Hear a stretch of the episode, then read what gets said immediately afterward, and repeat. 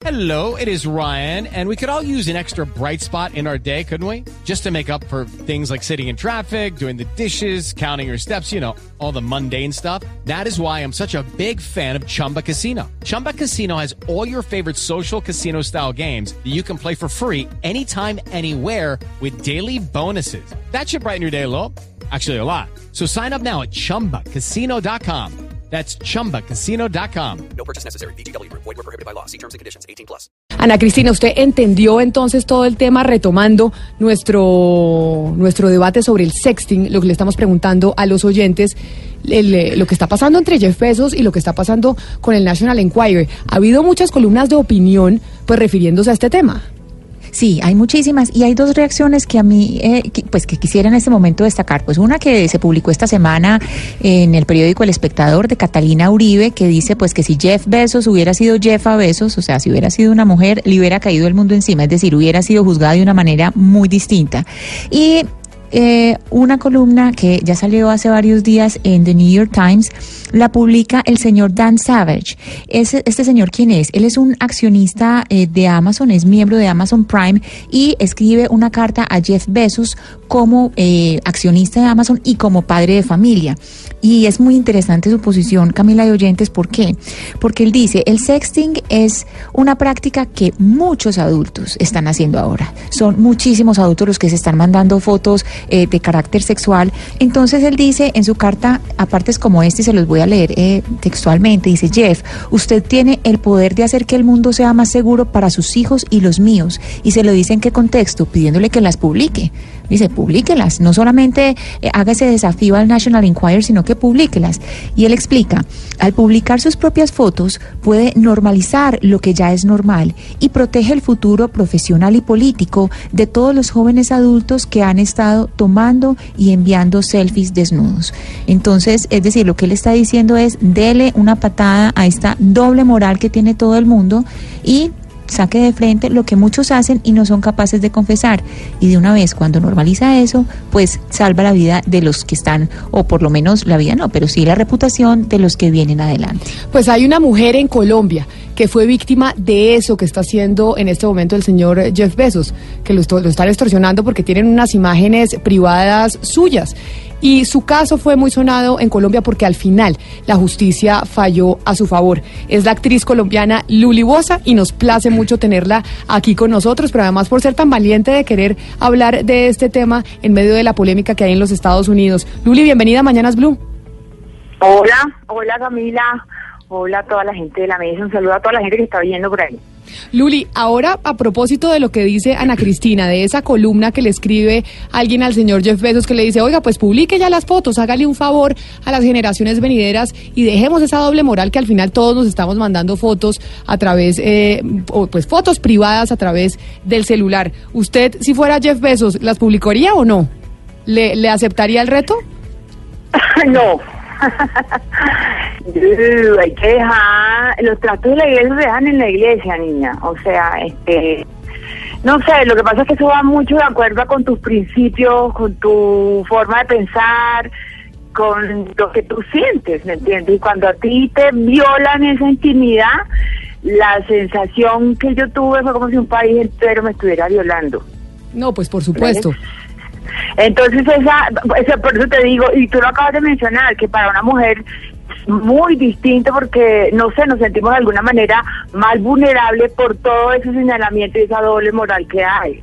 ¿Usted cree que a las mujeres, usted que fue víctima de, de este asunto, a las mujeres nos dan más duro cuando se conocen imágenes eh, personales que intercambiamos con nuestra pareja? ¿A las mujeres nos, nos dan más duro que a los hombres? ¿Que a los hombres les sale más barato enviarse mensajes eh, de texto o grabarse o enviarse videos personales?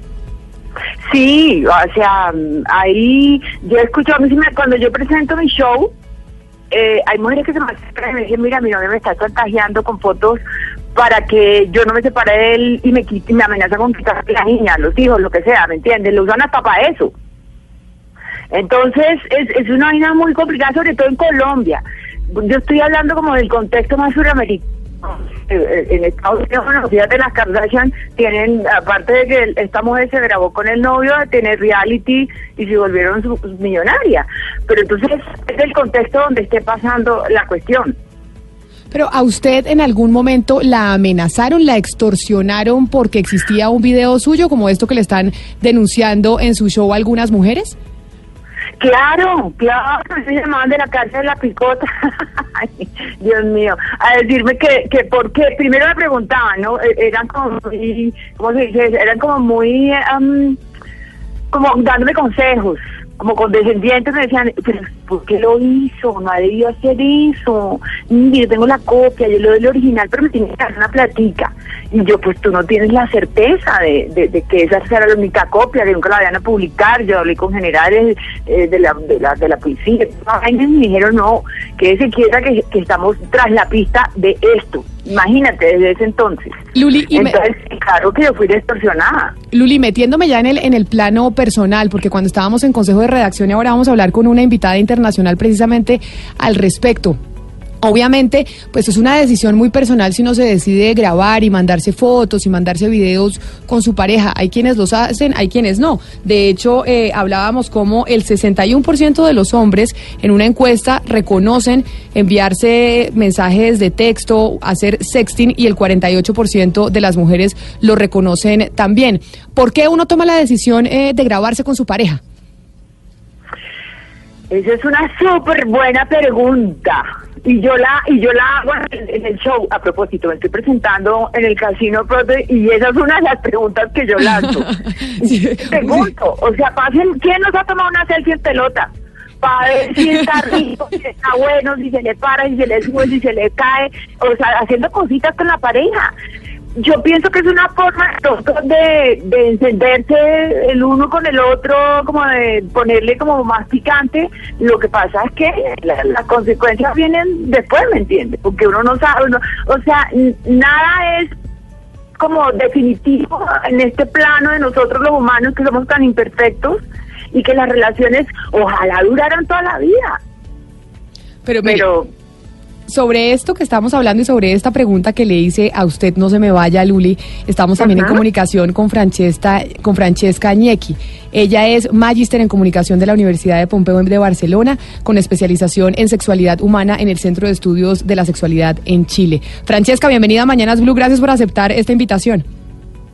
Hola, ¿qué tal? ¿Cómo están? Gracias a ustedes por la invitación. Mire, Luli Voz es una muy famosa actriz eh, colombiana. Ella fue víctima de una publicación de un video privado que tuvo con su pareja del momento y bueno, todo lo que acabamos de hablar. Y le decía Sí. yo a ella, ¿por qué nos mandamos, por qué nos grabamos? ¿Por qué nos mandamos eh, fotos eh, eróticas? ¿Por qué tenemos esta... Por, por qué hoy en día se está volviendo tan de moda tener el sexting entre, entre nosotros? Bueno, hoy en día se está volviendo de, de moda porque la realidad es que tenemos eh, al alcance de las manos muchísimas tecnologías y estamos todo el día eh, con, acceso muy fácil a un teléfono como para poder a- hacerlo de otra manera. Lo que antes se hacía eh, más presencial o más me saco una foto sexy eh, y te la doy en mano, eh, hoy en día es como muy fácil uno verse sexy en un momento y o, o ponerse en una pose sexy o demás y mandárselo a la otra persona eh, y utilizar ese canal como un canal más para erotizar con la pareja o con quien uno esté en ese momento, ¿no? Entonces eh, es eso, es otro otro canal, otra posibilidad de, de jugar con el otro. Pero mire, ¿por qué razón hay unas, eh, o, no, corríjame, hay sectores de la sociedad que son más proclives a hacer sexting que otros? Porque estamos hablando de lo que está pasando, por ejemplo, con Jeff Bezos y cómo incluso hemos visto personas eh, supremamente adineradas, famosas y demás que terminan involucradas en escándalos por cuenta de mandarse fotos y videos. ¿Hay un sector de la sociedad más proclive al sexting o esto simplemente es todo el mundo que tiene acceso a un celular que hoy está metido en esto?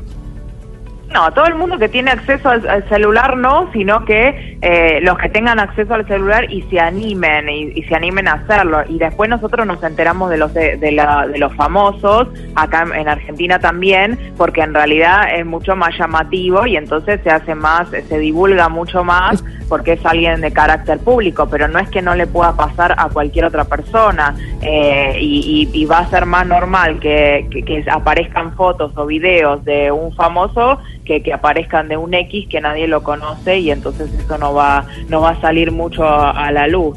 Seguimos hablando de nuestro tema del sexting a propósito de Jeff eh, Bezos y su enfrentamiento con el National Enquirer. ¿Qué debe pasar eh, con el sexting? ¿Por qué tenemos tanto sexting hoy en día entre los ciudadanos? La gente se está mandando por mensaje de texto, videos, fotos, etcétera, etcétera. Gonzalo. Francesca, la pregunta va hacia usted. Hay quienes dicen que el sexting es una desviación que sale de la actitud normal de una persona, estar mandándose fotos o mensajes eróticos. ¿Para usted esta aseveración es una blasfemia? En parte sí, en parte no. A ver, si nosotros eh, en, sexualidad siempre es normal hasta que te, te sentís mal vos con algo que estás haciendo o le estás haciendo mal a un X, a un tercero, eh, a un segundo, perdón. Entonces, si por ejemplo nosotros mandamos eh, una imagen subida de tono, pornográfica, lo que fuera, eh, a una persona sin el consentimiento de la otra persona, ahí sí, obviamente es algo malo, algo perjudicial eh, y estamos eh, invadiendo la privacidad. Pasa muchísimo ahora. Eh, con personas que se conocen a través de las redes sociales, a través de Instagram, Facebook o alguna red como más para formalizar, pa- para encontrar pareja y demás eh, que por ahí sin conocerse directamente se hablan dos o tres palabras y ya te llega una imagen sin que vos hayas dado el lugar y ahí estás invadiendo, estás haciendo exhibicionismo, estás invadiendo la privacidad del otro sin que el otro te haya dado ese lugar, sin consentimiento. Entonces ahí pasa a ser algo malo. Después es totalmente normal que la gente pueda mandarse una foto con su pareja o con alguien que está entablando una relación si se, si se dio ese consentimiento para que eso pase. Luli Bosa, yo quisiera preguntarle, y aprovechando su sonado caso a través de los medios de comunicación, y más allá del contenido sexual de pues de los mensajes, lo cierto es que usted llevó su caso a los estrados judiciales.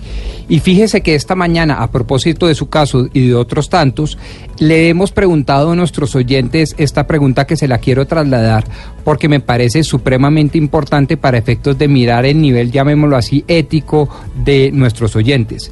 ¿Cree usted que se debe encarcelar a quienes divulguen los videos sexuales e íntimos de las parejas? Más allá del chantaje, más allá de la extorsión que usted padeció, el solo hecho de divulgar información tan íntima como estos videos sexuales, ¿usted cree que eso ameritaría cárcel?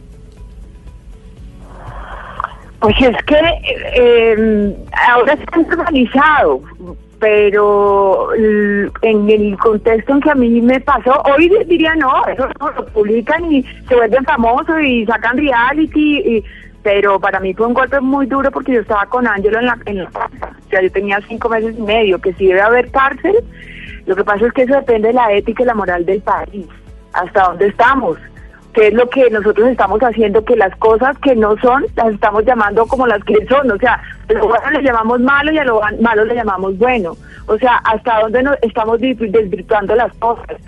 Cuando se hace eso, uno no piensa que uno vino a través de una vagina, uno no tiene hermanas, no tiene hijos, no, o sea, ¿qué somos las mujeres entonces para los hombres? Esa es la pregunta, sin, sin querer elevar esa connotación del, del machismo, ¿por qué lo hacen? ¿Qué hace que un hombre llegue a chantajear a una mujer?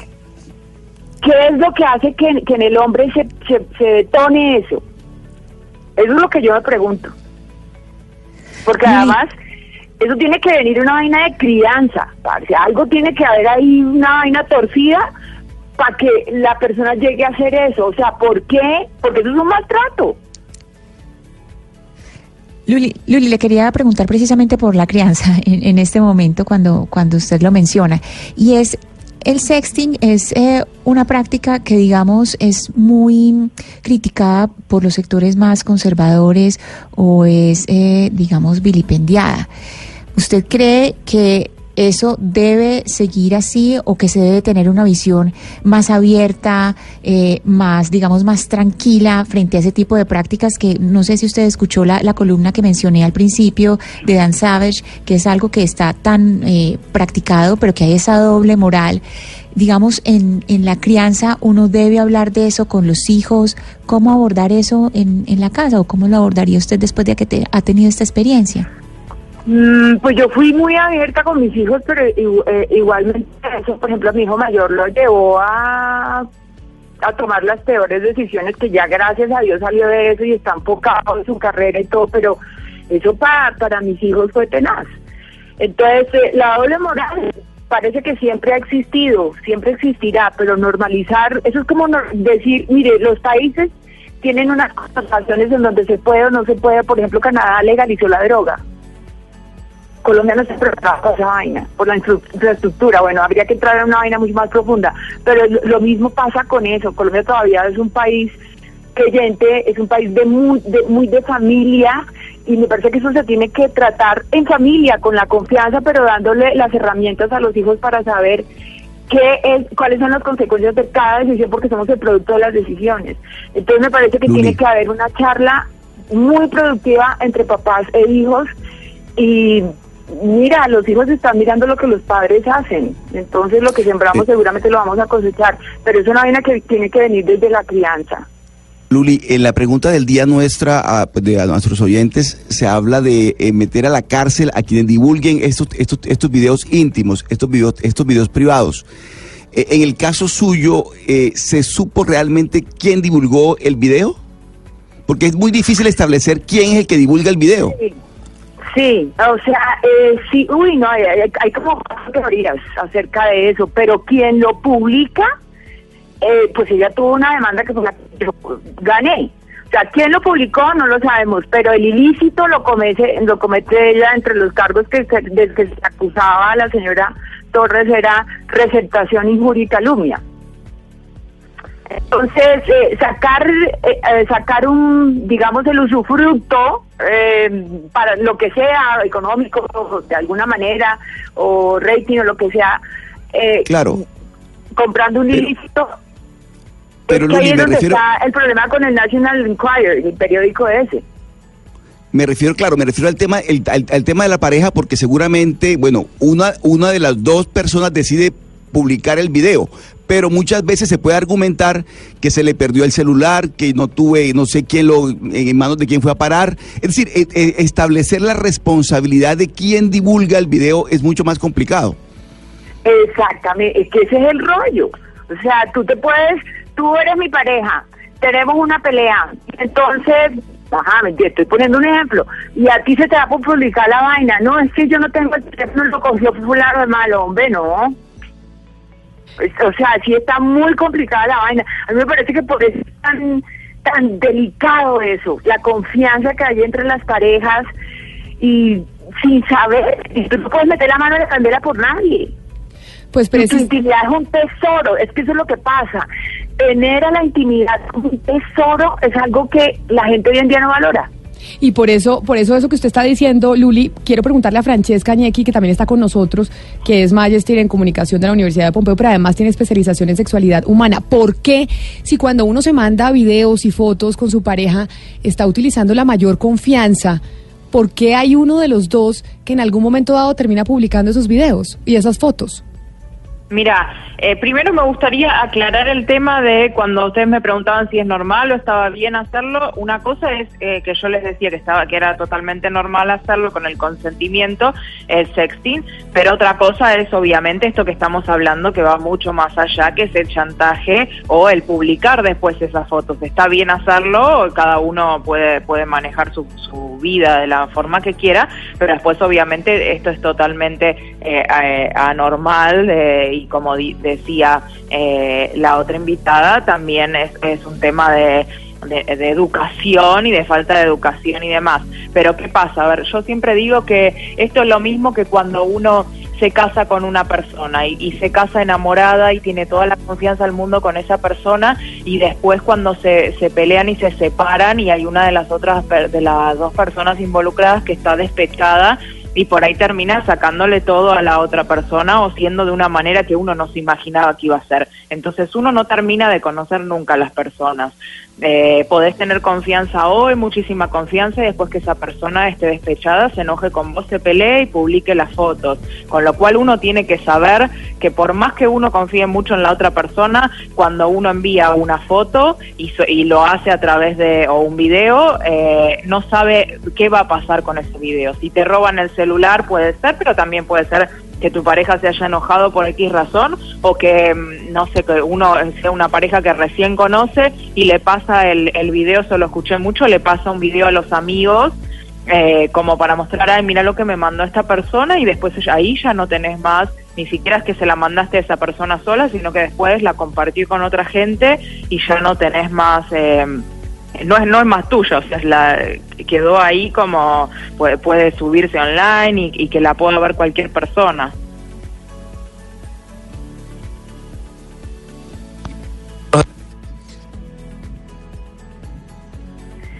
Eh, ¿Me están oyendo?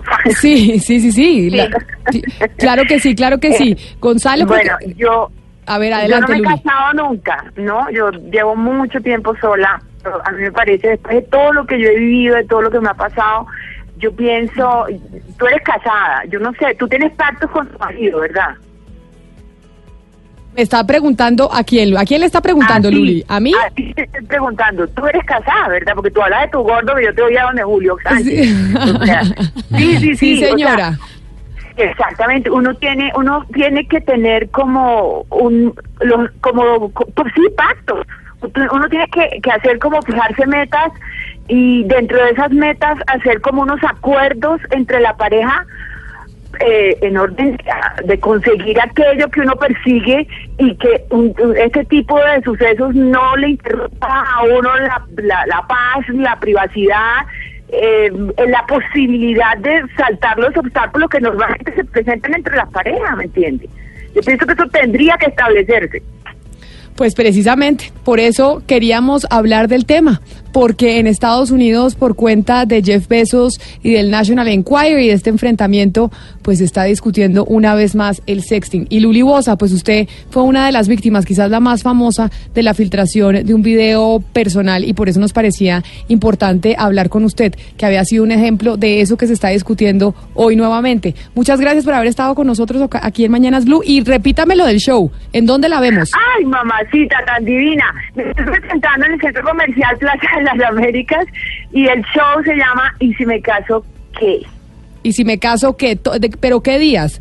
¿Qué días la gente Eh, la puede ir a eh, ver? Todos sábados, todos los sábados en el Casino Broadway, estoy ahí a partir de las 7 de la noche, dan ingreso y el show ahí comienza.